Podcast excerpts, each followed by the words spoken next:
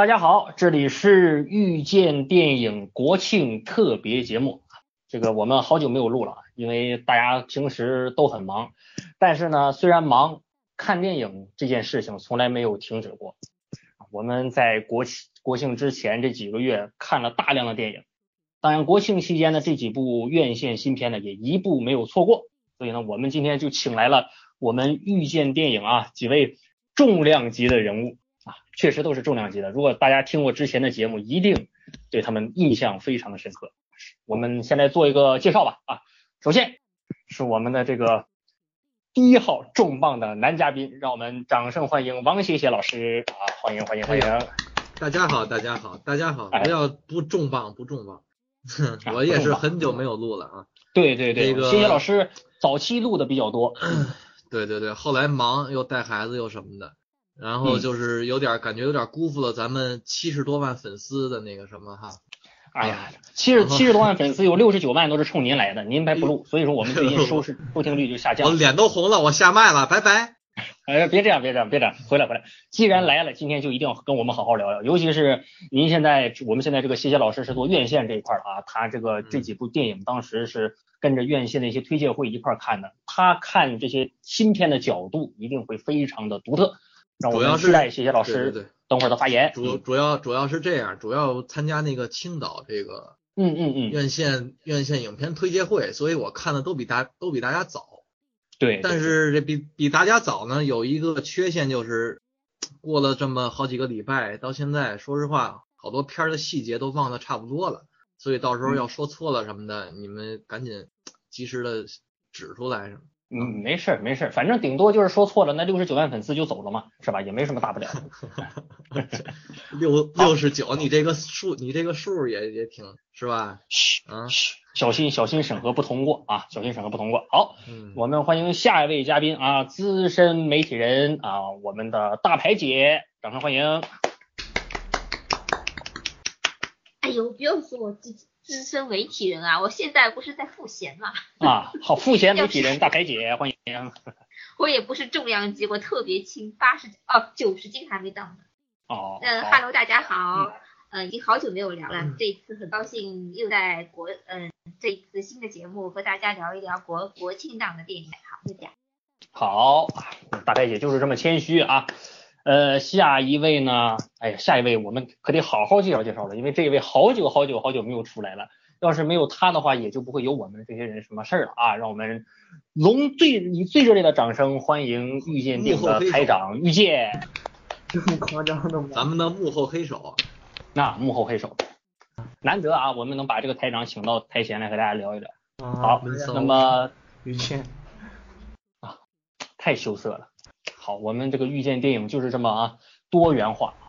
好，下一位来，我们的好久不见的东北姑娘山河故人，来，让我们听听她熟悉的口音。好，我是上一期录那个香港金像奖的山河，今天针对国庆档电影的问题，有有些要问大佬们。请教大佬们一些问题。哎呀，太谦虚了，你山河你就尽管的发问啊，你就喊吧一会儿，你就喊喊麦吧，喊麦你就喊麦吧，喊麦。好嘞，就这个声音可以啊啊，那我我就不用介绍了啊，最近几期总有我，我是哎二十二刀主啊，大家多多多多支持啊，多多支持啊。然后今天呢，又是我来客串一下主持人，嗯，希望呢今天我们这五位嘉宾呢，这个超豪华阵容和大家来聊这个。国庆档的院线和非院线新片可以对大家有一些收获和帮助。嗯，那咱们就开始了啊。咱们先来聊聊这个院线片吧。院线片今天都是十月六号了，其实院线片大局，不管是口碑啊还是票房，其实都已经有了一个大致上的，呃，都已经成定势了。大家该看的也都看了，没看的也就没兴趣看了。所以呢，我们。主要是来聊一聊自己对于这几部电影的一些感受或者说评价吧。那咱就先聊现在的冠军吧，行吧？可以。现在的这个这个应该大多数人都看了，这个目前应该是没得跑的这个票房冠军《羞羞的铁拳》，好吧？我先聊啊。好，那我就简单聊一下啊。呃，铁拳是这样，就是我觉得他和缝纫机乐队，其实这两个片都可以放在一块聊。啊，他们俩因为都是国庆档的喜剧片，呃，这两部片子他们都都没有达到我们，尤其是我心里的一个对于他们应该做到的喜剧片的一个预期，不管是大鹏还是麻花，因为他们之前的前作效果都还不错。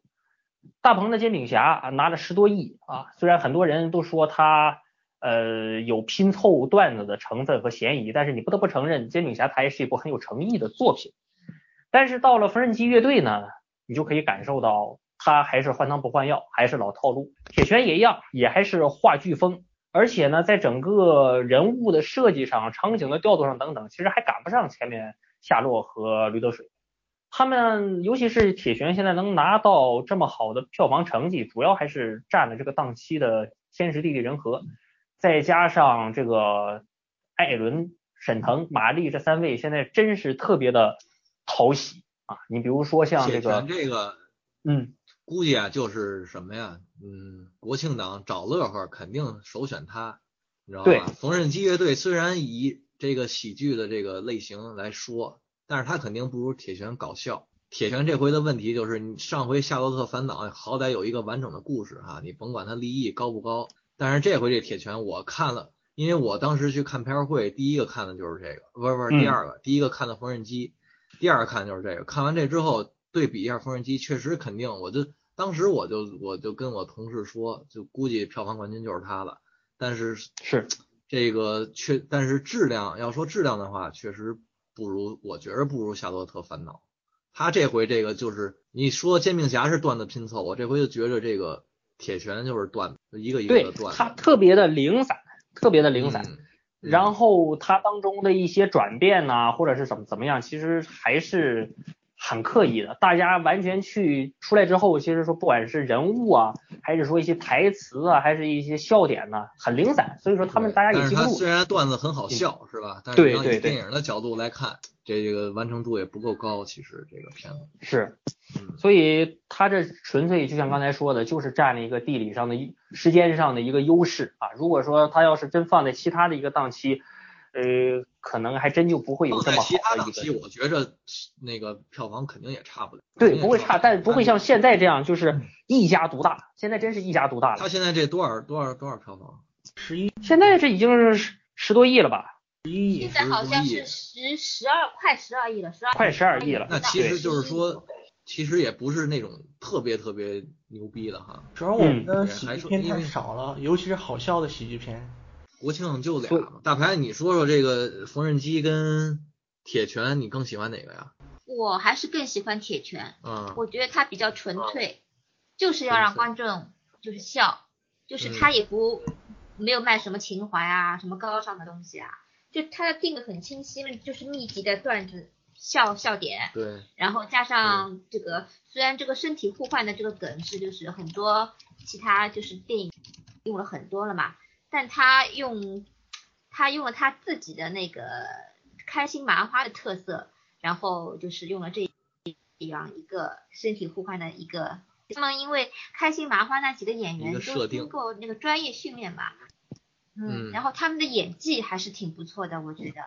那个艾伦啊，嗯那个那那那那那个叫什么沈腾啊，那那那沈腾那马丽，我看他们就是纯粹的演，就看他们表演，就等于是还是挺好笑的，我觉得。是然后我觉得那个艾 艾伦还特特意去为了拍这部电影学学了那个拳击，好像很专业的一个什么等级啊，反正还蛮用心的，我觉得。就是就是那身肉比较明显，不像练哎，拳击。肉对，肌肉没练出来，他他不跟那彭于晏跟那个谁是张家辉似的哈，哎，对，他那型儿没练出来。但这其实也也也蛮真实的呀，因为他本来就不是一个就是比较落落魄的一个选手，对不啦？然后也不是什么很，就是他也不是很很完美的嘛。这个爱迪生这个设定啊，他是他确实是落魄选手，但是但是他那个从他那些台词交代他的前史，就是说这人还是有一定的拳击的水平的，哎，不是拳击水平，格斗的水格斗的水平的。他就是当时被人黑了，还是说自自己我记不太清了啊，是被人黑了，还是说自己愿意打假拳，所以就没拿到当年的那个冠当年的冠军嘛？反正不管怎么说，哎，嗯这这片子最主要的还是切中了当下老百姓的一个对于喜剧的一个需求。麻花这个电影它现在发展的这么好，也是因为啊老百姓需要需要去电影院寻找这种笑声，不仅需要寻找笑声，还需要寻找那种激情热情，所以战狼火了。笑声这边就有麻花，包括像这些大鹏为代表的这些人啊，当然这当然这次大鹏可能做的不是特别好，但是可以通过他们的这个票房成绩大概了解一下这个当下观众的一些需求。山河有什么问题吗？呃，就是刚才岛主你说大鹏这回做的不是特别好，然后我这些都没看，然后我就是想问一下，这回缝纫机乐队你们觉得他到底差在了什么地方呢？就是他像大鹏他之前那个煎饼侠，他也是呃也是票房奇迹嘛，当时是个票房黑马，然后他这回为什么就没有也是像上回一样卖弄情怀，但为什么就没有像上回那么灵验了呢？这很简单哈，这个，嗯，谢谢老师我我我觉着啊。缝纫机这回差，第一个是它不可笑，它作为喜剧不可笑是最致命的。我反正觉得他那些笑点什么的，嗯，反正比铁拳差了不止一个档次。第二个就是不摇滚，你既然又打着组建摇滚乐队的这个故事，也拍的那么不摇滚，又可能又会得罪一些那些啊乐乐迷啊什么的。乐迷。第第三个就是跟这个。呃，有的人说跟《欢乐好声音》也好，还是说跟他之前的那个《煎饼侠》也好，无论是结结构啊，还是一些元素，太雷太雷同了。雷同。对对对，你像那个《煎饼侠》也是一小人物嘛，想拍个片儿，然后又找了一堆屌丝，完了就一堆明星客串。这回这也是嘛，这回只不过明星换成那些摇滚界的了，包括那个《煎饼侠》最后古惑仔出来当个那彩蛋，这回又是 Beyond。所以就觉着新鲜新鲜。F 四好像都是照搬那个煎饼侠里边那个。对对对，但是东北 F 四就是刚上场时候出来了一下，就那个展示了一下吉安为什么会变成摇滚重镇，就是因为东北 F 四在这儿发发了家。嗯，后后来就没有什么戏份，因为他大鹏跟赵本山徒他是赵本山徒弟吧？是是。所以他肯定他。我估计他以后片儿，他都或多或少他都得请请什么宋小宝啊，这这帮人。北方观众对于这帮人还是挺买账，嗯。那是那是那是非常的。然后我想补充一句，就是说刚才斜野兄说的这几点肯定都是主要的，当然还有一点就是我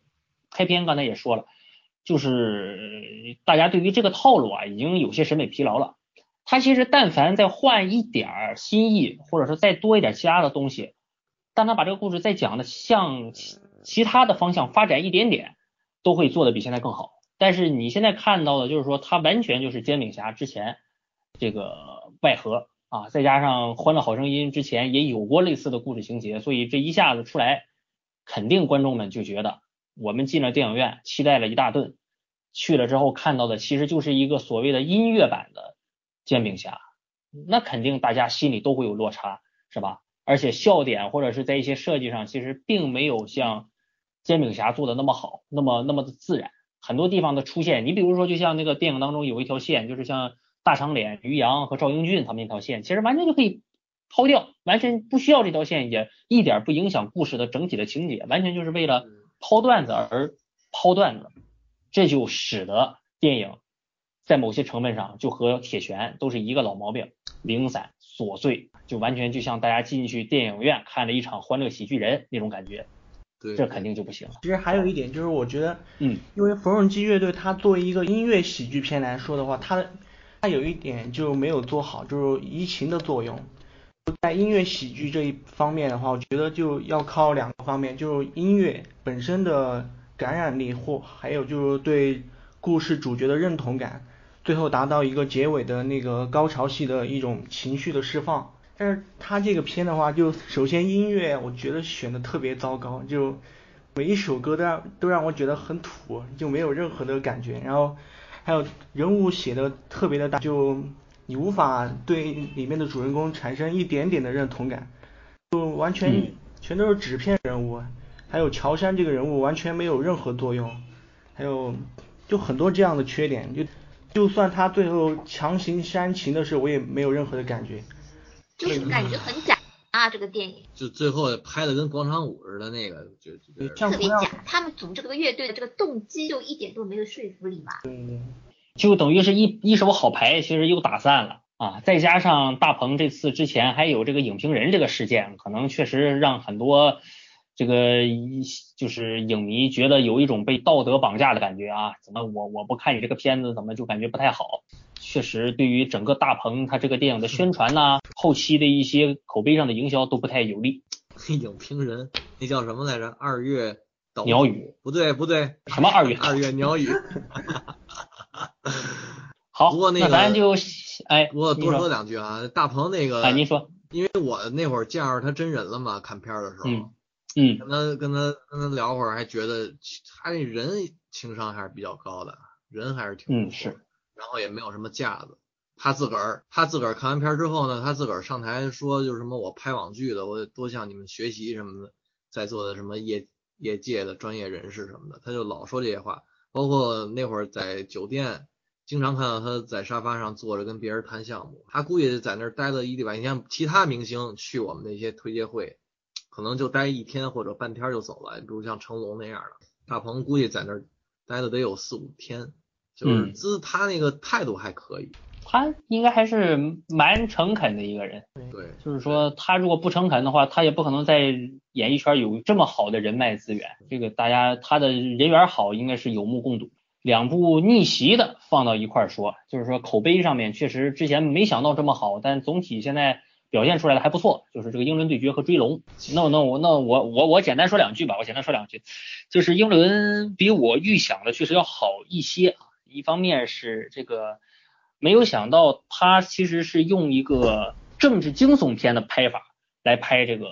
成龙的电影啊，因为成龙近几年他的电影其实是比较定型的。第二呢，就是成龙的表演确实是近十年来除了新宿事件之外最好的表现，这一点毋庸置疑近。十年来啊，对，近十年来，我这个节点就是从宝贝计划开始，因为哦宝贝计划之后，这是那是二零零七年到现在二零一七年这十年，其实你算成龙他的这些片子，大多数都比较平庸，甚至很烂啊。可能印象比较深刻的像我觉得他在中国梦》里演的也挺好，中国梦》啊，就那开篇儿片头广告，磅礴力量。对对对对对，说的多好啊，词儿。我我跟你说，你你要说这个的话，那对我觉得他这里面所有，那我觉得这些人当中应该是吴刚说的最好。不知道你们看没看吴刚那个？也不错，对吴刚那版最差的那一版就是小鲜肉们的那一版。对，成龙那版也还好，成龙不管是成龙啊，呃，李冰冰啊，李冰冰说的也挺诚恳的。哎，然后您要非说中国梦的话，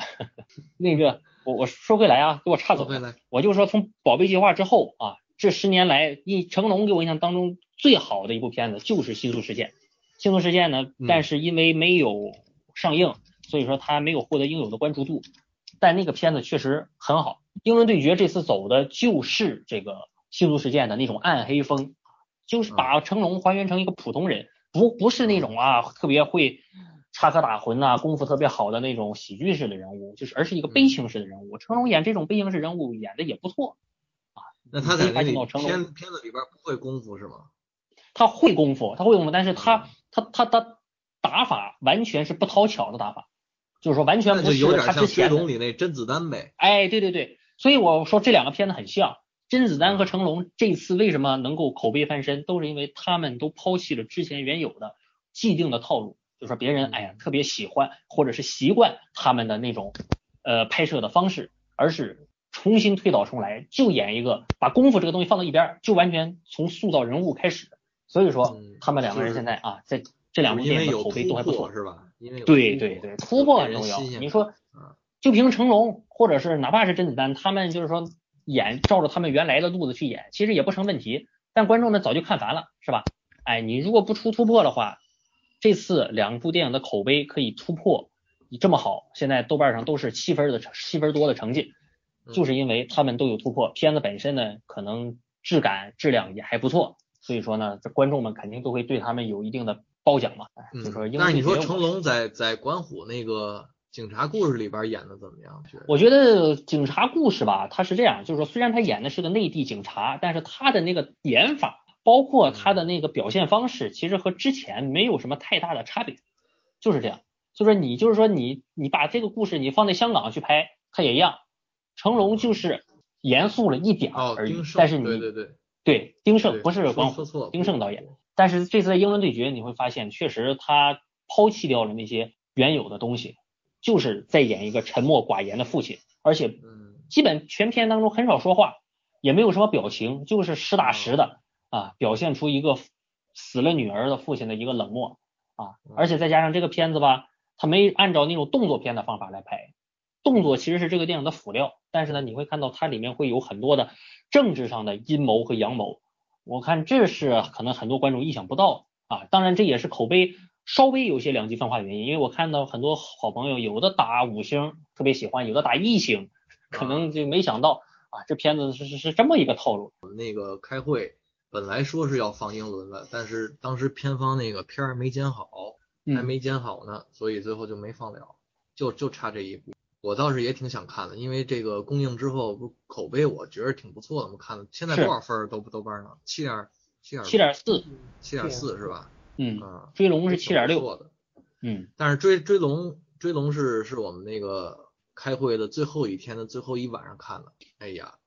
看的我都快着了。我这追龙现在七点六是吧？我真觉得我真觉得拍的不怎么样，因为可能是我有先入为主的概念。第一个是王晶，他这个、嗯他这人吧，现在就不好好拍片儿了，他这人嗯现在就很不认真，所以那个我们开会的时候，那个博纳的于东去了嘛。他就嗯说，他就跟王晶说，说你现在拍一部能烂三部，你这回你就稍微认真点儿搞一搞好不好？他就他就跟他这么说的。完了 那个啊，然后这个再一个是是什么呀？因为有这个跛豪跟武义探长，对，我就难免会跟他们去对比，因为这俩片儿是我最喜欢的香港电影。嗯嗯，这俩片因为香港电影那会儿，说实话好看是好看，但是很多特别浮夸的那些，就这两部是那种特很大气、很沉稳的，就跟那种确实真是，因为香港那种地儿那种电影工业，包括它的氛围，很难拍出这种史诗感这么强的片儿。所以那会儿跛豪跟五一探长，我看完之后，就这其实是三部片儿，因为五一探长不分一二，就这三部片儿看完看完之后，真是感觉到特别的震撼，真特别喜欢。所以这个难免会拿他们跟这个追龙比，然后这一看这追龙，我就感觉是应该改名叫《九龙城寨连环斗殴事件》这片儿，觉得啊，就拍的太小气了，其实就是觉得，而且这个太流于表面了，就那种人物传记最浅显的那种那些人物传记的套路，他全用了一遍。然后最后又变成打英国人是吧？现在网上不也有些人说嘛，你这不是转移内外矛转移内外矛盾，又变成那个跟叶问似的了。而且感觉有点故意丑化英国人吧。是这样，就是追龙吧，我觉得一方面我和谢谢谢兄一样啊，因为我和谢谢兄应该都是老港片迷，对于老港片这个雷洛还有跛豪确实是特别有情节。那个四大探长的故事我是特别特别喜欢的，嗯然后之前再加上跛豪和跛豪其实很经典，然后那个雷洛五一探长其实我倒还好啊，不是特别带感，嗯，但不得不承认这次刘德华和甄子丹二位，包括王晶在内，其实都是有突破的。跛豪呢，呃，我觉得之前吕良伟演的那个跛豪，他其实确实是有点不符合真实的跛豪啊，因为真实的那个。呃，吴国豪他确实是不是像那么那么那么浮夸，那么那么壮实的一个人啊？但甄子丹他演的这个比较瘦瘦削的这个跛豪，可能和历史上真实的跛豪有点有点相近。呃，然后呢，甄子丹刚才也说了，他和成龙一样，这次抛弃了之前原有的拍片的一个套路，走的呢就是啊，你看他包括里面的打斗啊，包括里面的一些表现呐、那种情感上啊。情义上的挣扎等等，他确实近这次在文戏上的表现，确实是他近几年文戏上都表现的相当好的一次了。平常都关键我觉得这么比嗯没有什么意义，你知道吗？他 你这跟他的《澳门风云》王王跟那个王牌比，你这有啥意义呢？我觉着那肯定是比不不不他们强，是吧？不，我说我我说甄子丹自己啊，你我不是王晶自己哈，啊，对，没说王晶王，王晶那几部没没什么可比的，那那对呀，那铁定都是烂片儿。他这回就是相稍微认真点拍了一个还算正常能看的片子啊，大家就捧的不行，我觉得有点过了，因为我嗯对那那叫我我对那个跛我对跛豪那个真实原型啊，其实不是很嗯了解，我也没刻意搜过他的资料，我只知道嗯有这么个人，然后又通过看他那些电影什么的啊，是，但是我就所以，我可能从电影的角度来讲，我觉得这个还是吕良伟演的还是要比甄子丹好。更好一些他可。能他更有戏，更有那种对戏剧的那种感觉，是吧？然后刘德华的话，你不得不承认，刘德华这次演的雷洛要比当年《武义探长》二十多年前演的要好很多，我觉得我因为雷洛这个，我印象当中最应该像雷洛的这种表现，就是在跛豪当中曾江演的那个曾江那个雷洛，嗯，对，那就是雷洛应该是那种老奸巨猾的感觉。然后吧一探长曾江那种有点那种怒而不威的那种，你看着吓人，是吧？是看着他就特吓人，一下你就矮半截儿。那是。然然后到了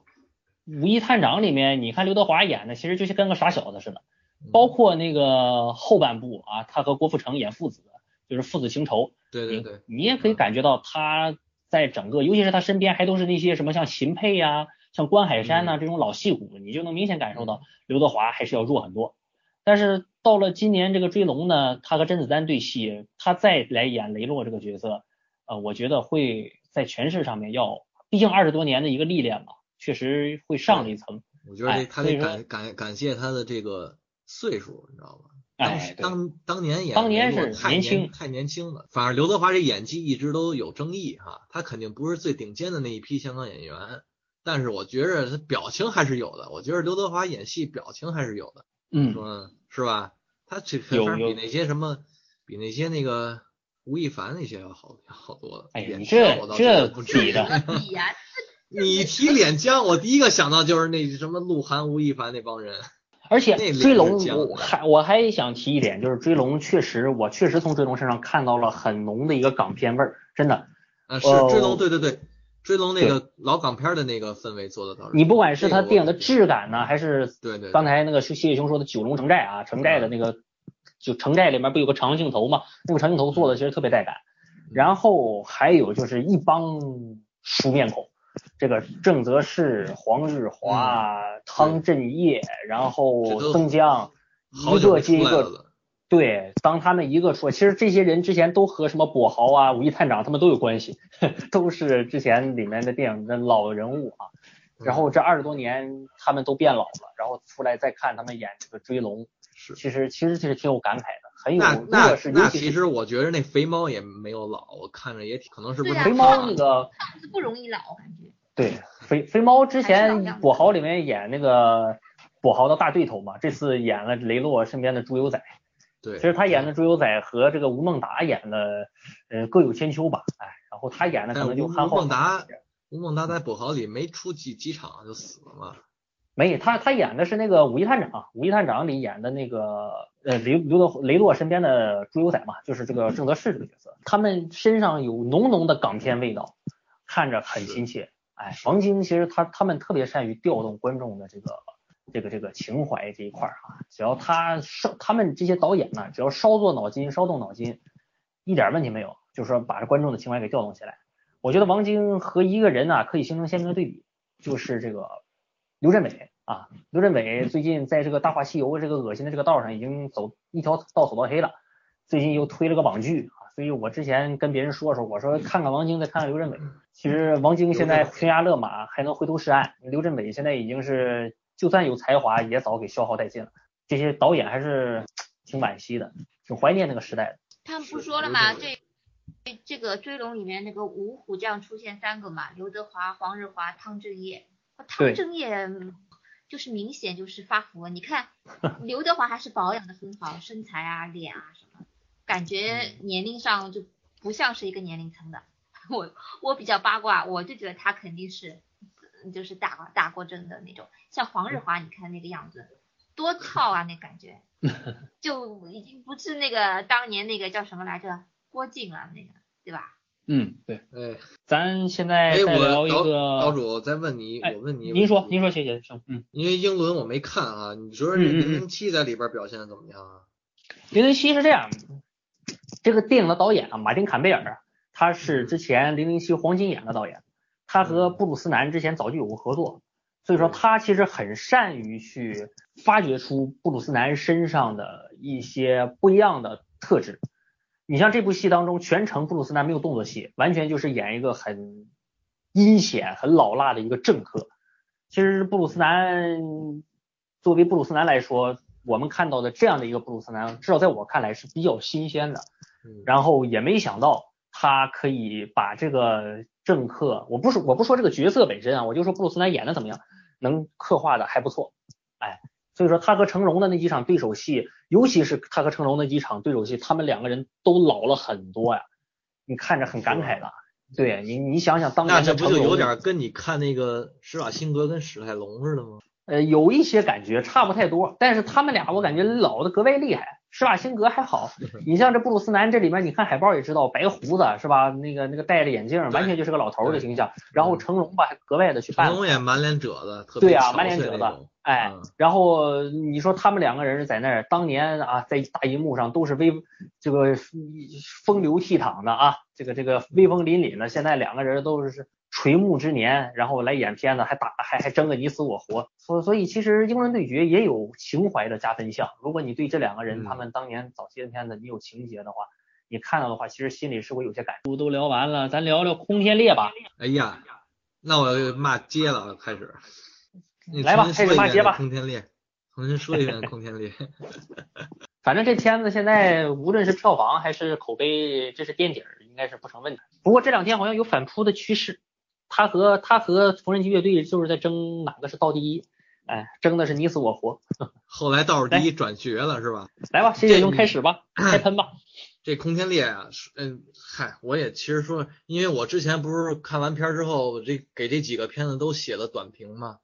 是，写的那文儿。这空天猎反正就是，哎，真是折磨，真是折磨。我还看了中国剧目的，还，我天呐，给我就是感觉就是有点跟当年看私人定制那感觉似的，就真的想跑，你知道吧？我很少，其实我以前看烂片儿，我也很少，我也不会说看着看着就着了或者怎么着的，或者就想跑。就看这空天猎就真的特想跑，就这无论是表演还是这个对白写的，还是这个这个镜头用的，哎呀，包括他那故事就更别提了。所以我到最后我就我可能觉着我得那种那种那叫什么斯德哥尔摩综合症了，我都觉着他里边那音乐是真好真好听，我就看的这片儿什么我都看不下去了，我就只能听他那配乐，我就觉得那配乐是真好听，因为毕竟是汉斯季默的工作室做的吧。是是特别特别好，特别特别好听。就这片子看完之后，真的给我都快吐了。就这李晨，说实话，这你说这个，我也不是说反对导演在自个儿的作品里边加私货哈，但是你想想，说实在，他这种加的这么低、这么低级、这么生硬，还这么明显的，包括他那些广告，哎，我也很少，我除了我可能是除了这个，我就是。很久很久没有看到这植入广告做的这么生硬的国产片了，真的，这这一点我得肯定一下，这国产电影这几年的这个广告植入，当然就不说那些烂片了，就说这些主流的、嗯关注度比较高的，这广告植入现在做的比前几年要好很多，嗯，就是比至少比前几年自然很多了。除了今年这个好莱坞那变形金刚五，你知道吧？那酷狗音乐什么的。就看看了这变形金刚五之后，就隔了这么多这么多个月，我就看这空天猎，太折磨人了，你知道吗？就真的没，我就觉得没有一点看头，包括它里边那些空战啊，还有什么的，因为我可能也不算是个真正的那种军迷嘛，虽然我爱玩那些军事游戏哈，但是可能对这些武器装备什么的，可能也不是很感兴趣，也就是。真的没有一丁点能让我兴奋的点，到最后就只能硬找，就找着那个配乐，就只能听听配乐，听着听着完了结束了，终于终于可以走了，就是这么个感这么感觉。哎呀，真是，我觉得其他谁还看了这个空天猎啊？聊一聊啊！我我最后做个总结吧，关于空天猎。估计他们都没看，大牌健健应该是没看，大牌可能我有票，但我没看。啊，没 看。有票都不去看，因为这个这片子，因为这片子。公映之后口碑也不咋地嘛，一下就一落千丈了。那我说吧，我说吧，都冲着你看《战狼二》的那个心情看的。是是是是这样，这个空间裂吧，我和西野兄感觉差不太多啊。这个反正看了也是，我是这样，我是中间看睡着了，然后睡吧还睡不清醒，你知道吧？因为这个这个 效果太震撼了，哎呦我天呐，尤其是后面空战。就中间那个他这声啊，那个他这声弄得跟敦弄得跟敦刻尔克似的，敦刻尔克似的。然后吧，声还特别大，然后吧，剧情还那么无聊，我中间想睡还睡不着啊。然后你说这起来一起来，哎呦，这李晨回来了，打胜仗了，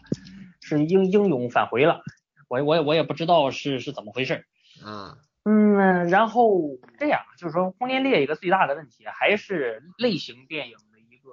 通病，假大空，这点太吓人。嗯，你你其实如果说但凡像战狼，战狼它能这么火，是就是说它也是走的这个套路。你会发现他们的套路都是一样的，就是说哎一个英雄逞英雄，然后经过一些训练，然后最后去上外国救人质，是吧？中战间经过点磨难。比他好多了，你知道吗？对，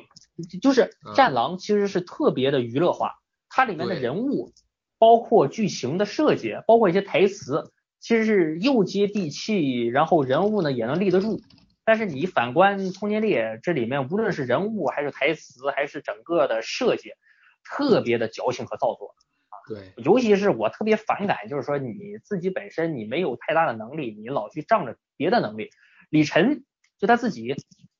你想想，他作为一个导演啊，咱就不说他作为演员，他作为导演，你说他有什么实力是吧？他也没有什么能力，他就是有之前资源，对他就是资源起家，范冰冰是吧？然后跑男是吧？所以说然后他们家也是当兵的，容易得到这个空军的支军持方的支持的支持，对，那那他到了这一部电影当中，他就把刚才所说的这些所有的资源很好的利用上了。范冰冰好，跟范冰冰好，就把范冰冰找来当女演员，当来女秀恩爱女主角。嗯，哎，然后秀恩爱，全程秀恩爱。嗯，我们那天我看的首映式，首映式上秀，然后你们推介会上肯定推介会上也秀，然后路演吧，路演也秀，然后吧，上映之前吧还求婚。你说这全程这不就是拿着这个事儿炒作吗？是吧？推介会上就没见他们俩那个分开过手，你知道吧？啊，然后吧，这个演员这边，呃，跑男那边有资源，好 找邓超来客串，然后找鹿晗来唱主题曲，然后所有的跑男兄弟全跟着助阵，是吧？然后吧，自己有军方的实力，然后呢就就架这个调飞机，是吧？啊，飞机好，然后这边这边跟大家展示我们这个飞机怎么怎么样。但是你说这飞机真正在电影当中展现，谁也看不出来是啥呀，是吧？它还不像那种特种兵的那些东西，它在空空中，它在拍的眼花缭乱一点，就能看见飞机打来打去。所以之前有人说这空中战狼是一点也不为过的啊。我记不太说清了啊，这个这个嗯邓超他里边有客串吗？呃，邓超有客串，他们去那个霸霸那个叫什么霸天狼的那个军事基地，然后啊进到军事基地里面，然后第一个跟他们讲这个霸天狼的这个呃制规章制度的那个人就是邓超，对，是有邓超。你们你们没看见电影结束之后特别感谢邓超吗？特别惊谁喜。看字幕？赶紧走了，还看字幕呢？还我天！我 我们那场我也结束，对呀、我看到觉得懵了，我我想我怎么没没没没看到邓邓超？好多人都没看着邓超，他那个邓超邓超那一幕拍的有点暗，所以说他，但我倒认出来了。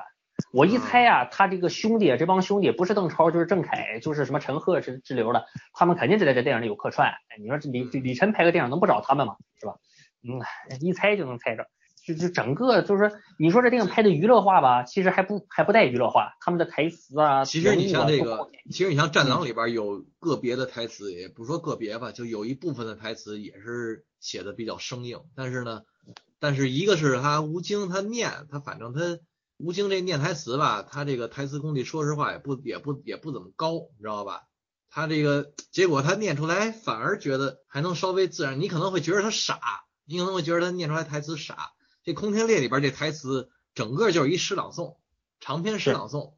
各种，包括那谁，那个就演那个呃李晨的搭档那演员叫啥来着？演那爱情那个李佳航，啊，李佳航，李佳航都都说都说他演的好，是吧？但是我觉得他是他肯定演的比李晨好，但是这个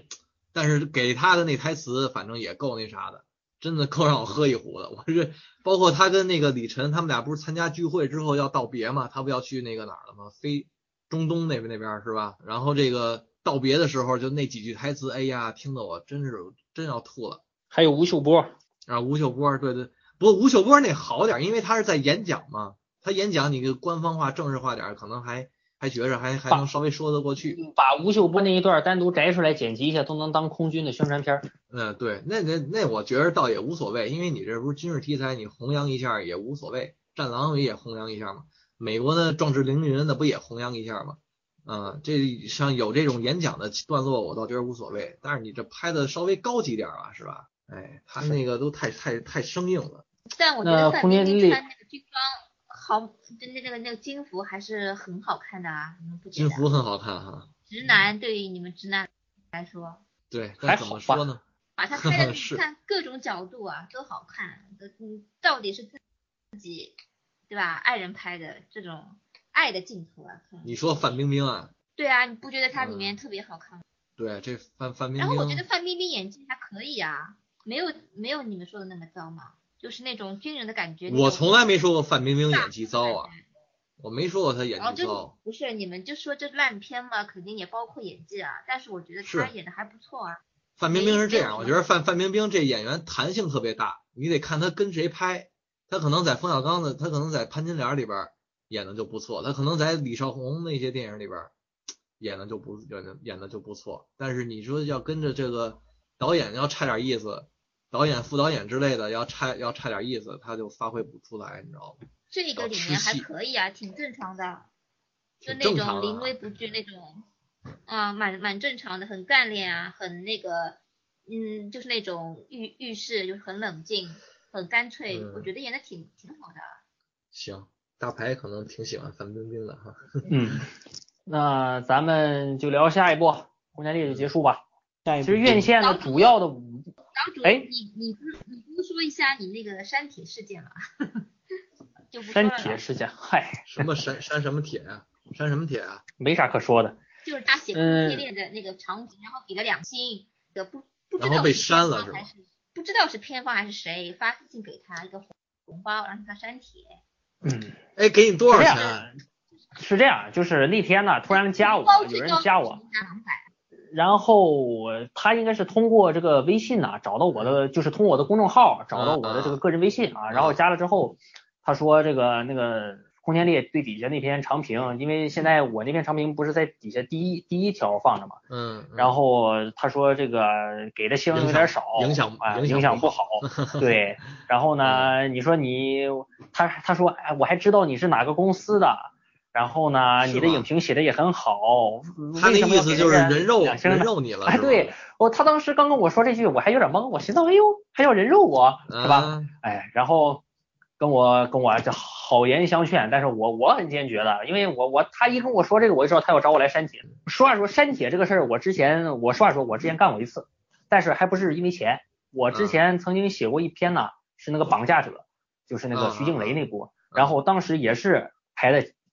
第一个。然后吧，人家那个院线的人啊，那次是院线的人来找我来删，为什么呢？因为我参加了时光网的一个活动，这个电影我不是自己看的，我是人家活动邀请我去看的。他觉得然后吧，对不合适时，对，是我一想吧，对时光网的这个口碑啊或者影响不太好，毕竟是人家请我去看的嘛，所以说好，嗯我我一咬牙一跺脚，我就删了。你那个让人，家那你那绑架者那是你绑架者那发时光网还是发豆瓣上的？我发在豆瓣上，我发在发豆瓣上，但是我跟时光网有啥关系啊？我贴了一张在时光网的那个图，哎哦，对哦，因为我在时光网那次参加活动嘛，后来我一想，算了，不不不为难时光网，时光网这个这个人家对我还不错，然后经常找一些看片儿的活动给我，然后我就不为难人家了。然后这次吧，这次就不一样了，这次我大摇大摆，我自己去去正儿八经去看的首映式，我也谁也没邀请我或咋着，我就去看了，然后要我删帖，删帖你还还说什么啊？那个给你发个红包作为酬谢啊，然后嗯我看很多人都说这个红包最多也就两百吧，这这不是钱多钱少问题，我也没问他多少钱，我直接我就说不行啊，然后我就把这个事儿告诉大家。嗯，刚才就在刚才，我嗯就在我的那个文章的留言底下，这还出来个事儿，这说这个有人跟我留言说这个空天猎刷水军好评不给钱，哎，又欠人工资呀？对，所以说这哎空间猎啊，这这我我都不想再在豆瓣上报了啊，因为我我人家这个李晨呐、范冰冰啊，家大业大的是吧？后面靠山很大，别最后真把我人肉出来了。人肉出来能能能能咋着你啊？人肉出来，不要怕，中国影评界又少了一位良心。真是真是，哎呀，那那你就出名了，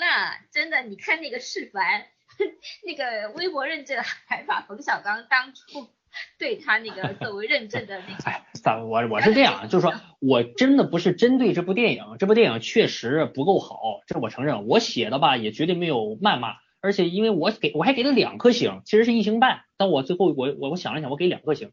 我不愿意给一颗星，让人觉得我是很极端的水军，我给两颗星，就这样还来找我。哎，其实缝纫机也一样，缝纫机也找了很多的水军，缝纫机底下这两天就这国庆这段期间，我收到的骂在骂我的私信不下十几条，哎。因因为这样，因为是因为我不就是干电影的嘛，嗯，现在他们发行啊都是这么干，你不找水军，你就有点跟那种好像好像那个别人家孩子都报早都报那种早教班，你家孩子就不报，你就落后的那种感觉，你知道吧？现在这是一什么风气呀？对，就是这么一风气。呃，找水军啊，刷票房啊，因为今天那个我看一文章，不是还有人统还有人统计出来吗？这每个片儿都在刷票房，每一场买个三五个座，四五个座什么的，摆一什么阵型什么的，你知道吧？对对对对对包括缝纫对机，包括什么铁拳，包括这个空天猎，全都在刷天。猎，空天猎，哎，空天猎刷的应该是最狠的，因为它这个不如预期嘛，它应该刷的最狠的。你像铁拳那就刷的少一点，那也是那也是刷，你知道吧？哎，现现在就这风气，你反正岛主你这事儿说的我也挺后怕的，你我这你可能你可能算个媒体人，你还稍微编就怎么说呢？没有接触那不用接触那个业界核心那那帮人，我他妈天天得跟他们打交道。你说我这我老在我公众号上发这，你写完那个片儿什么烂片儿文章，我这都都是夹着尾巴做人，我现在你知道吧？是，他们都不用。人，他们都不用人肉我，他们 天天见我，直直接我都怕他们大嘴巴扇过来了，你知道吗？对，哎呀，尤其是像刚才说的这几位，他们都有背后的背景，他们都不用亲自出手，背后找一帮人给你一堵。所以说，中国现在说我还怎么混啊？我哎以后，我天呐，哎呀，我估计我要改一个名儿了。改名吧，改名吧，嗯，以后都拿改那种那个那个空白的马甲来发文章吧，对对对对对，不那样也没人看。嗯，好，那咱们就先这个就先聊到这儿，然后咱们聊芳华吧，好不好？芳华简单聊一聊公映聊不了的这几部都说完了是吧？啊，都说完了，公哎，这映都说完了，但是这个《呼啸青春》也上了，哎，这我没看你们，你们这你没你们不能看哈把《呼啸青春》给漏了。对不起，我还真没把这片子放在眼里。大牌看没看呀？当然看了，我还不是做了采访嘛，然后那哦，对对对对对对对对对对，你做了李梦的采访这，就就太不靠谱了，今天都要到现在都没给我发出来，我不用了一天时间整理材料。不是，我觉得这个发不发，我觉得对你影响不大。你把你采访的录音也好，或者是文字也好，你一直就留着，那以后就是你的资本啊，你就名记者了，你这就是知道吧？不是啊，这样说是挺辜负人家李梦的嘛？他很认真的在回答每个问题。这个那你们聊一会儿青青春，哎，聊一会呼儿吧。啸青春，我估计大牌会挺喜欢的，因为他这片儿吧，虽然我呃，虽然这个青春跟我也有有很大的距离，很陌生，这个嗯，发发生的地点，还有他那个里面的具体的事情，我都没经历过。那你我觉得那你那你的青春是啥样的呀？我我反反正就没有这么生猛、这么暴烈、这么戏剧性吧，也就啊，你的青春可能是那个一起去看流星雨那样的是吧？呃，这个也没有这么肉麻，也就没有这么我小时代我看咱们后面就别聊电影了，主要就听着大白姐讲讲她的青春故事吧，我觉得这个点击率会更高。这是。在你这是在点我还是在？嗯，不言不言，开玩笑，开玩笑，我我不说那个，不说那个，我们都上海人嘛，啊啊，上海人，你嗯。你以为那那那那那只是嗯郭敬明眼中的小上海，并不是我上海人眼中是一个四川自贡人啊。眼中的上上海，对，哪有这么浮夸的，真是。我这地图炮开的有点儿，这都不知道向哪开炮了，是吧？主主要吧，这个《呼啸青春》就是为什么让我觉得喜欢，因为我觉得它里面的感情都很淳朴，太朴素了，太单纯了。现在因为这样的人实在太少了，对吧？大家都知道的，就是现在这个社会是很功利的，所以看到这样一部小说，我也我也不知道原作原作者是根据真实经历写的，还是他是虚构的，反正它里面那种情感。就感觉让人觉得，特别是那个男女主角，那个小呃那个于一和杨北冰，他是从小青梅竹马的，这种感情真的嗯北冰洋是他从小一起长大的，哎，所以他们就是就是很单纯的，完全没有跟任何利害关系。然后女生喜欢男生又不敢说，女女生很生猛，一天到晚打打架，女流氓，但就是不敢说她喜欢这个男生。然后这个男生呢又是个愣头青，一点都没有那种嗯、情情商比较低，他就喜欢李他他喜欢的是李梦嘛那种女神型的。然后李嗯梦呢又喜欢黄黄觉这种呃黑社会的大哥大哥大那种。主要这几个演员他们都演得很不错，就是他们把他们这个这个角色的特质都演出来了，所以让我觉得特别入戏。你就是我就是看着比就你你说那个我的少女时代这种也不是我所经历过，但是为什么看着这么感动？因为他情感是共情感是一样的，那可能经历不一样，知道吧？但是情感是一样的，都经受过失恋，都经历过暗恋，是吧？你虽然是一个台湾，一个东北，一个上海，但是你们哎人是一样的。然后那个叫什么，还有两个配角也很好，一个叫曲哲明的那个，他是叫白宇宙在里面，他是白宇宙喜欢杨北冰的，嗯，啊憨憨的那种，傻傻的，对就他就是那种他就是对自己心仪的女孩，他反而他直他要老老嗯招人家，你知道吗？然后他演的又特又特别自然，对，结尾还行。就还是蛮喜欢的，嗯，蛮喜欢这个《呼啸青春》，其实如果芳华要公映的话，我觉得哈，芳华要公映的话，就可以这俩片儿就可以一块儿聊。你看，缝纫机跟铁拳都是喜剧，然后这个追龙呢，跟那个跟那个啥英伦对英伦对决都是比比较那种直男的，比较那种，然后都是那种有点那种垂暮英雄的那那种双雄戏，全是。那《呼啸青春》跟《芳华》其实就是全都是青全都是青春片，而且全都是呃曾经那个年代的青春片。其实我一直觉得这个拍年代戏非常非常难，然后尤其是拍这种像那什么，就是隔得还不是很远的年代戏就更难。你可能你拍一民国戏，你各种浮华道的细节你必须得做得很到位，不然就会真的就会遭人吐槽。但是你像拍这种八九十年代的这种，还不是隔得很远的那种，更难拿捏当年的年代的那种特征，你知道吧？我就觉得这个就是，所以因为包括我们那个我我们推介会的时候，那个韩天儿这导演，就这《呼啸青春》这导演也去了。放完片之后，他就说，他也知道他自己这片子啊，他一个是定档这日期也不好，十月五号，你想想，十月五号这个前边那些大那些大片儿全都九月三十号、二十九号全都上了，他这十月五号这后劲儿，这相当于这个这个，因为都讲先发制人嘛，他这个后劲儿，他这肯定就不不怎么样，再加上他这片子也没有什么大明星，也没有什么那种特别高的话题性，你知道吧？所以他他自己也知道他片子劣势在哪儿。这韩天就是，所以他就说他那个打磨剧本打磨了很久，因为你一看这故事，你就知道这故事的编排肯定是经过精心策划，肯定不会像空天猎或者是像追龙那样比较随意，知道吧？或者缝纫机那样比较随意。对，很他他就是嗯非常精心策划，他每一个细节每一个环，你可以说它是环环相扣，就这儿那儿一个，但是他确实，那也不能说有就是精心策划过，但是也可能也是能力有限或者经验有限，也不能说就是做的非常的完美，你知道吧？所以这个，所以这片子呢，你看完这片子可看性肯定是强的。你主要你要是不追求那些大明星大场面的话，可看性肯定是强的。然后呢，也摆也算是摆脱了一身一一些那个青春片那个固有的套路，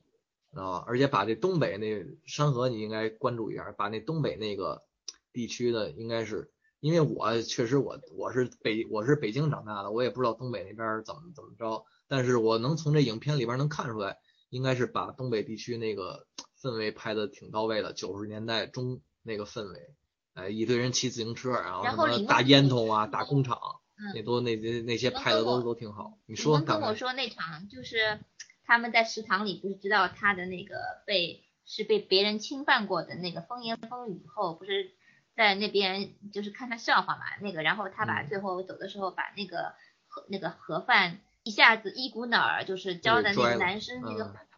那个头上，那个戏他自己加的。是他跟导、嗯导演说的，就是他觉得他到这个份上，他就应该做这个动作。这个是李嗯梦他自己想的，就是我采访的时候，他的时候他这样说的，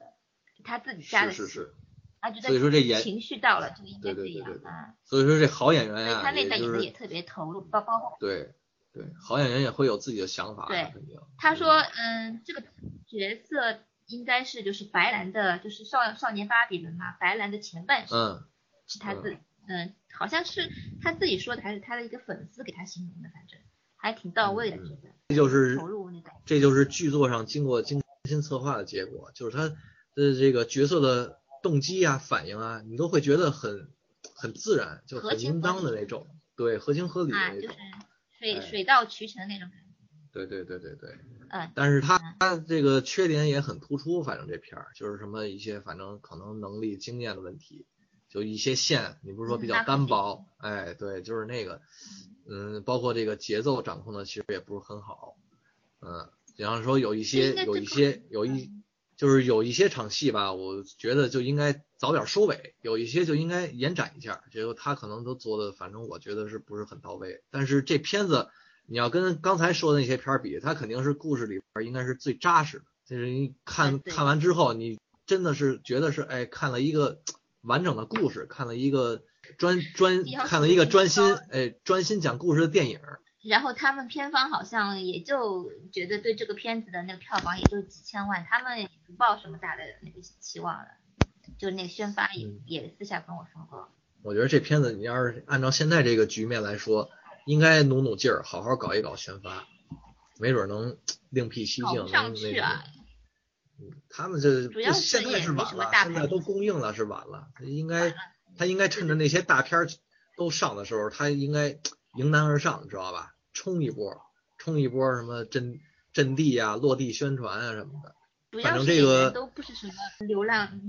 流量小生啊红。但是但是但是，其实我觉得演员都挺好的也，虽然不是那些流量明星、小鲜肉很有名的那些，但是其实也都挺好的，应该多走走路演什么的。现在来看。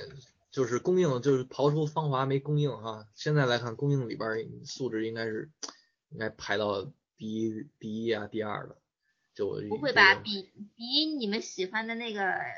英伦对决还好？英伦我没看，我不知道啊。那就岛主的那个看英伦我没看，我不知道啊。因为看完看完英伦，我要喜欢的话，可能他就排第三，是吧？第二、第三了。反正肯定是前列的，反正这这些片儿就从这个这一路看下来，就这几部公映的片儿，我都不是有特别满意，就特别觉得哎呀挺好看或者什么的。包括其实当时我当初我看完《战狼二》，我觉得《战狼二》都挺好看的，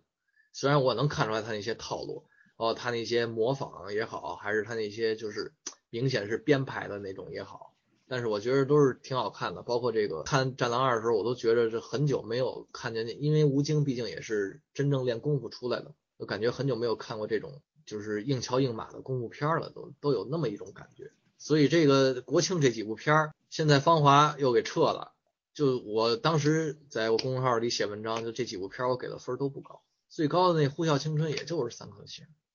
也也就是还行的那那种程那种程度，所以我就觉得芳华挺可惜的。咱既然咱们几个基本上都看芳华了，其实可以简单的稍微聊一下，就不剧透了吧，因为毕竟它还没公映。可以，嗯，芳华的话，这个那我说呀啊，二位休息会儿。芳华是这样，就是没有预期的那么好，但是可能这一撤吧，对它的这个造势啊，包括等等，其实是有帮助。呃，当然你是把它放在这个国庆档，尤其是现在全部看完之后，呃，来来看的话，其实确实是质量是属于上乘的。冯小刚这次做了一个一个导演到了一定时候必然会做的一件事啊，是一个很有情节的事情。嗯，我觉得文工团的事让他来拍是挺合适的，他自己包括编剧严歌苓在内都是有这个情节在里面的，都有那段经历，所以。他拍出来的文工团，我个人感觉还是挺情真意切的。嗯，不管是真的有过文工团经历的人，还是这个呃没有文工团经历的人，他们来看都会有这种感受，就是这个片子拍的很真切，就是情感抓的好。对，嗯，但是呢也有缺陷，缺陷就是拍这种年代戏啊，很容易就是。特别的结构上特别的不紧凑，我我今天好像是第三次说这个散的事儿了，我我倒不是说可只会以散来评价电影，而是说确实最近的这些片子给人的感觉都不够紧凑，都不够好。芳华特点也一样，而且芳华尤其是它作为年代戏，它格外的明显和突出在这一块儿，你会感觉到，比如说他这走了好几条线啊，他其实没有一个特定的主人公。你像这个黄轩呐，像苗苗啊，其实他们都只是一个穿插，呃，他其实是想也展现一个群像式的这个故事，但你最后通篇看下来之后呢，会发现其实并没有哪几个人物给你留下的印象特别的深刻，这就是一个很大的问题啊，就说明他在刻画人物方面又犯了之前的一些老毛病，就是很容易。展现这种大历史、大背景情况下的悲欢离合，然后呢，分不清线索的主主与次。所以说你看完之后你会很感动，你也会很有情感，但是你你却找不到真正能触动你的那个点。不过作为近包括包括几年的他还是以旁观他这个消碎子哎旁观者的视对角。对，对，所以我觉得综合质量来说，其实我挺喜欢去年的潘金莲的，嗯我挺喜欢潘金莲。然后潘金莲吧，我觉得呃在展现人物方面，至少那几个男的，那几个这个这个官员，这个官场群像嘛，呃，给我印象挺深刻，哎，很鲜明。然后到了芳华吧，其实同样是群像戏，拍的就没有潘金莲那么好，可能就是缺少了一条像李雪莲那样的主线啊。它这里面主线其实在是在不断变换的。你说这个旁观的这个呃这位来来说也行，子嗯萧穗子也说也行，然后你说苗苗也行，然后你说黄轩也行，但是最后就就讲着讲着自己就乱了啊。当然到了最后，他其实他就是讲团里的事儿，他就团里这帮人，对他就没他可能也就没想分什么主次，可能包括严歌苓，严歌苓操刀这个，因为他是为了这个电影写的小说先，他不是说这还真不是传统意义上那种文学改编的电影，他是冯小刚跟严歌苓几年前见面之后，发现俩人，冯小刚就一直想拍文工团，但是他自个儿啊没那能力拍，一个是他自己文工团那岁月比较短，然后特别调皮捣蛋，他拍出来估计过不了审，估计也不好看。再一个就是这个他那个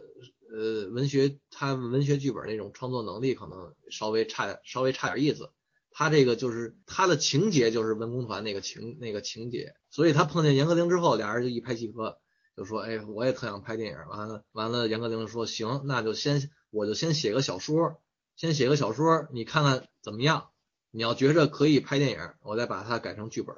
你知道吧？他是这么一创作动创作动机，他还不是那种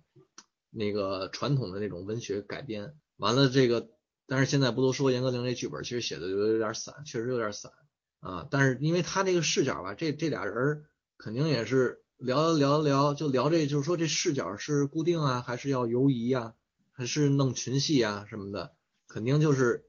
肯定也是探讨了很久。他们最后还是决定就拍这个团里的人，就团里整个团，他可能以这个萧穗子的旁观者的视角，刚开始你以为是讲黄轩跟苗苗的事儿，结果后来其实还有一大堆别人的事儿，是吧？嗯包括这萧，包括萧翠子自己的事儿，他其实是故意弱化了，就是你你萧翠子当旁白，然后什么就以他的视角去看，但是他自己的事儿基本上没怎么讲，就故他就他就是说实话是刻意的把这些人呀稍微弄得符号化一点，知道吧？他就还是想讲这个文工团整个这么一个集体的故事，包括这个那个年代的人的那整整个的那么一个集体的命运，他可能是想讲一这个。因为我因为我就觉得这芳华这个可能也是没有对比就没有伤害哈，因为我看完之后，我我在去青岛开会之前，我已经就是他们路演的第一站就是西单首都电影院，那就看过一遍了。完了呢，去青岛之后又看了一遍，我就越看我还反而我就越觉得这片儿拍的越来越就越越越看感觉越好，你知道吗？我嗯很少冯小刚的片儿我看第二遍我能感觉到好的，当然他好多片儿我也没看第二遍哈，就很少有的片儿看第二遍我能感觉到好的。就这片子还真包括潘金莲也是，潘金莲我看第一遍我觉得特好，但是看第二遍我就找出好多好多毛病，就有点那种看不下去的那种，你知道吧？就是这芳华这个呢，我还 越看越有味道，我就觉得这片子好像还挺值得品的，你明白哈？就那个劲儿，他们那会儿那个文那那个呃电影里边呈现的那个年那个年代那个集体的那个劲儿，还有他们那些情感纠葛什么的。因为我第一因为我第一遍看我也就给了三星，第二遍看完我又加了一星，包括他那个知道他这撤知道他撤档了之后，我就是四星稳稳住了，就是，嗯，第一因为第一遍看呢，我也跟你我也跟你的感受差不多，我也觉得是好像没有个主线，没有个主次什么的，一都挺那平均的，然后那个然后这个内核啊，其实也是他们那个年代的青春片嘛，其实我感觉也跟什么致青春呀，跟什么那帮就那帮烂大街的青春片内核是差不差不多的，所以我就觉着就是观赏观赏性肯定是高哈，但是我觉得也没什么太大的意思，没什么太值得讨论回味的价值。但是看完第二遍，我反而就觉得里边那些细节，可能更注意到里边那些细那些细节啊，包括他们的那个怎么说呀，就是那些调度啊，包括什么一些技术层面的，还有一些这个情感层面的，可能注意的细节更多。我反而觉得这片子哎还真是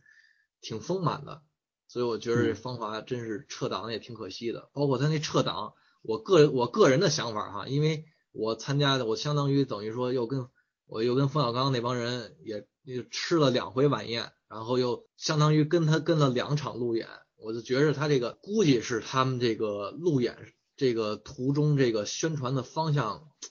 玩大了，自个儿给你知道吧？他们呀，嗯，这路演甭管是首都电影院也好，还是这个青岛那园艺会也好，还是什么上海、什么什么四川呀、成都那些路演，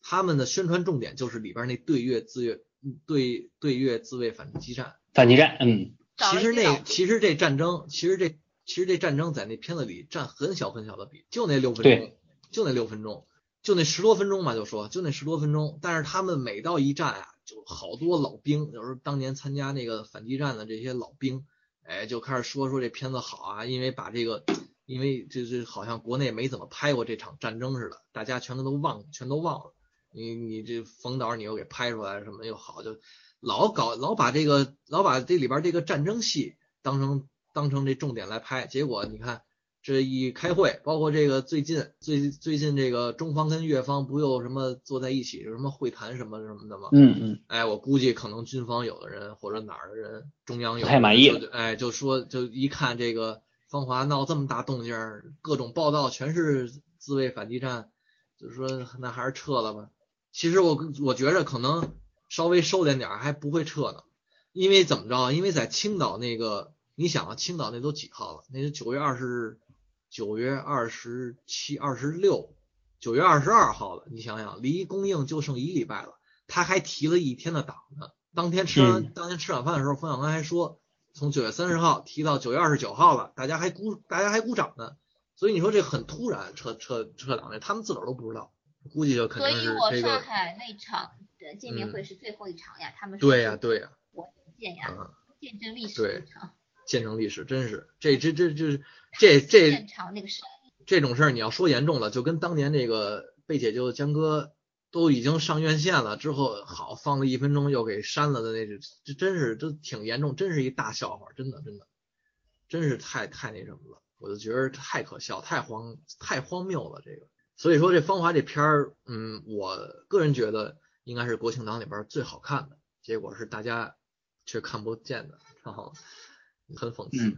嗯，行，岛主你还有别，你再说说，你再说说。嗯，大白姐说说吧，那个芳华，大白说说。就呃觉得也是挺好看的，然后还真的还哭了两次，就是一次那个对小小平就是不是看演出的时候，然后嗯，就是那时候得了精神病嘛，然后到再到屋外去独舞的那一场，嗯，真的拍的很好。我看第一遍的时候，我鼻头也发酸，我有好几个地儿，我也真是都已经泪都已经有泪花了。然后就是那个黄轩，他因为作为一个兵嘛，他其实确实是也没什么本事，然后不是就去拉那个三，他是做什么生意啊？三轮车。拉那个。他三轮车送货。哦拉。应该是还是干嘛？哦，三轮车送货对。嗯。那个估计也就是不不能上的原因啊，就是那个贪污嘛，贪污腐败嘛。那倒不至于，那我觉得倒不至于。那要不能上，那潘金莲早早给毙了，那都不算什么。我觉得。就就看有人说，就是他爱的是小平的灵魂，他的身体他还是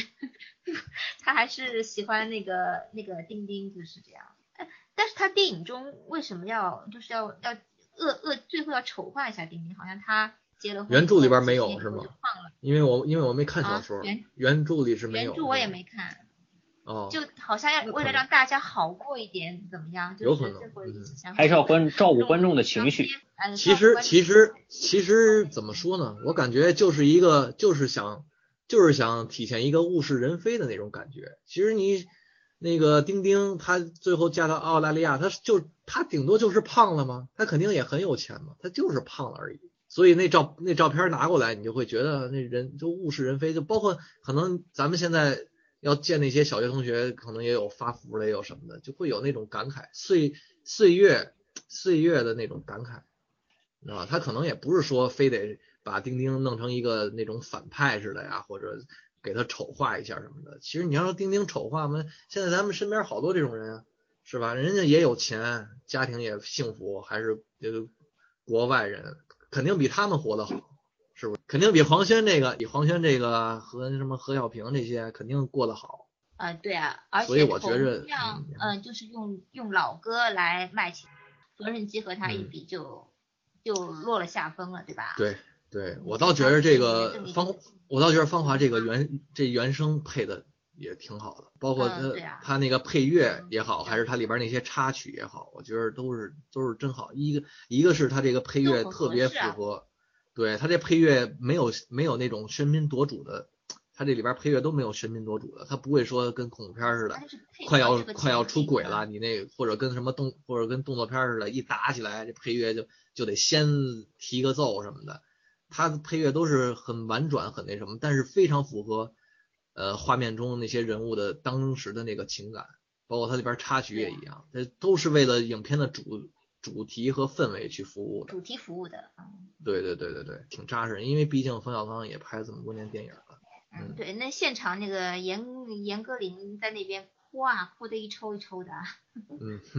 感觉也是在哭他自己吧。就你能看出来这片子很用心，就很做的也很扎实。是他肯定用心是肯定能。能感受着的。嗯，对，就你要说跟《呼啸青春》这俩，你要说把他们俩硬绑成这个全都是青春题材的来看的话，那肯定还是比《呼啸青春》要好。我认为还是那肯定，这个摄影放在那边，对吧？嗯然后他肯定那个金也雄厚，不一对样。罗盘的罗盘的摄影这回我觉得是真不错，就是真不错，比潘金莲里边那些都都还要好。哎，芳华真是有点可惜。我们也希望他可以能够还是能够怎么样重见天日吧，不要就是这么我觉得应该还会有机会的，还会有机会的。而且这一次撤，对他接下来再上映之后口碑啊，包括各方面都会有很好的一个影响。当然，我们可能看不到那个原来这个版本，但是我怕的就是怕这版本变了，知道吗？版本变了，万一就不好看了。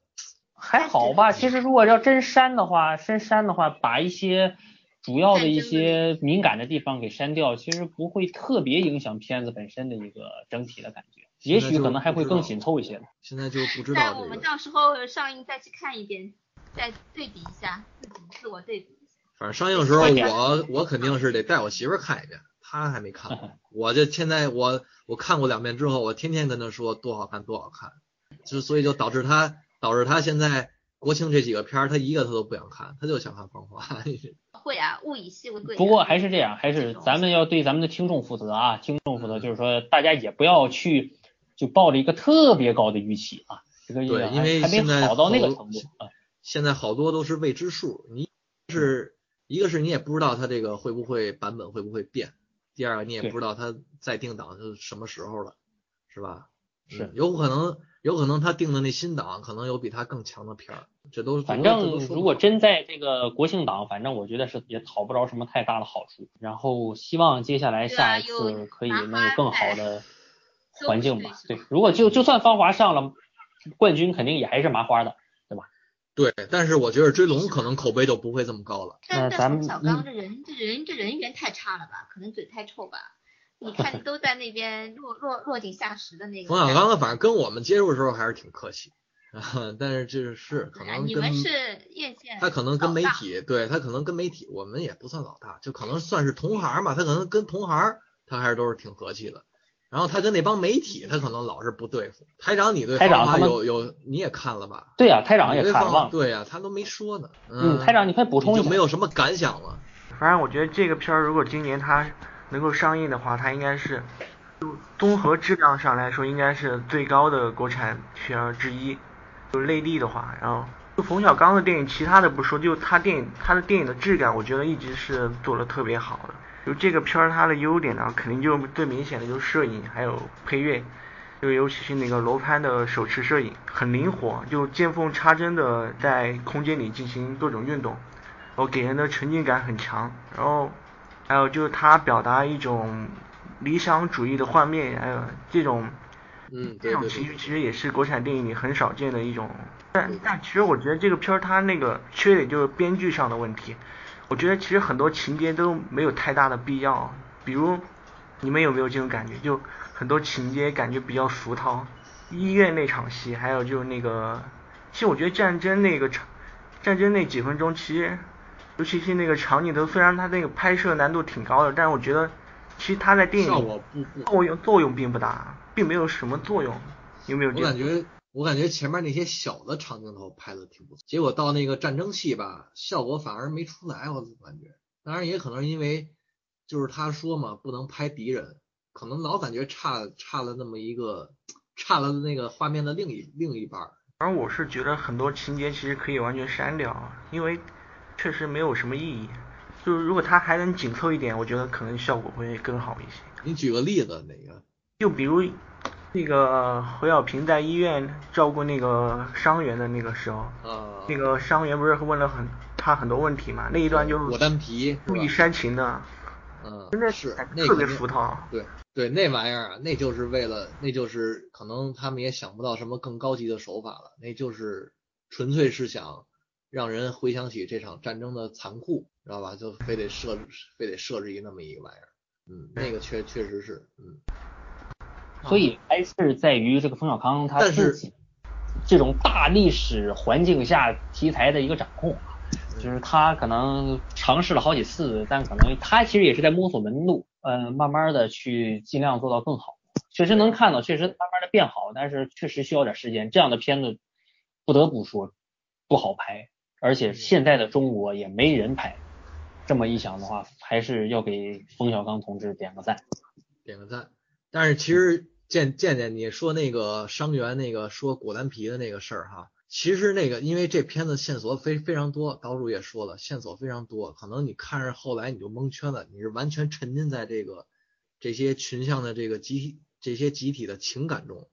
可能许多你就注意不到了。反正我我觉得是这个戏啊，它其实也还是有点作用的。当然我不是说它拍的很高级哈，设置的很高级，但是它确实还有点作用，它就是为这个。何小平后来精神病做铺垫的，你知道吧？嗯，这个知道，只是觉得太俗套了。嗯，就是有点对，就是有点俗。啊，芳华这个很丰满，情感很丰满，我觉得各方面做的都可以。就是我觉得这很少很少见的冯小刚这个，我觉得这片子值得品。你可能看第一遍，你可能看的那个第一遍，因为它线索多，故事比比比比比较满，但是但是讲的又很散，就是。焦点没有什么那个主要的焦主要的焦点，你可能就会觉得啊就那么回事儿。但是这片子我觉得还是值得品的，看个两三遍没问题。就是说现在这版本还不知道到时候公映之后会怎么着。谢谢兄看了两三遍，别人一遍都还没看着，都羡慕坏了。不不不，没有那意思。哎，反正就是觉得挺遗憾，真是挺遗憾。没事，好片子总会有重见天日的时候啊，只是时间问题。到时候肯定这个不管是片方啊，还是这个哪怕是说历史啊，都会给这个片子一个很好的一个地位啊，很好的一个一个评价。结尾这个国庆档这几天啊，大家看了很多的好片，呃，每个人其实心里面都有评判，我们和大家聊的也只是主观的一些评价，希望给大家观影啊，或者是对于电影的一个总结上面进行一些参考。呃，说了有好的地方，也有不好的地方，大家多多担待。呃，希望啊，我们这个遇见电影可以电台可以继续多推出一些好的节目，继续半年更一期，半年更一期。啊，等的黄花菜都凉了啊。呃，当然我们都是每一期都会经过一定的沉淀和积累才会来和大家聊啊，因为我们也不是。要是更的太频繁吧，觉得就聊的东西其实都不是那么实质、那么深邃啊。然后希望大家可以喜欢我们的节目。那么今天就到这里啦，我们和大家来说个再见吧。第一次第一次跟岛主录音也深感荣深感荣幸，离 大威这么近，平生离离大威这么近，离得这么近，其实也还是隔着一个电话和耳机线的距离，至少能当面交流，能聊上了。哎呀，真是。好了好了，不要商业互吹了啊！回回吹一句，和谢谢老师第一次能聊，才是我最大的荣幸啊！对我就是听着遇见电影前期谢谢老师的聊的，我才进来的啊，所以说我这都是后辈您电台长大的，呃，差不太多啊。从您聊这个降临第一期聊的降临吧，我都记得，哎，从那开始我就是从穿着开裆裤到现在啊，哎呦，逐渐成长为一个英俊的美少年。那你应该跟台长那什么，是他那什么的。好了，就不要互吹了啊，好没有意思啊，这互吹。嗯，好，然后反正希望咱们的节目越做越好，大家多看好的电影，大家下半年继续观影快乐啊！好了，嗯，再见，再见，再见，嗯，再见，再见，拜拜拜，拜拜，拜拜，拜拜。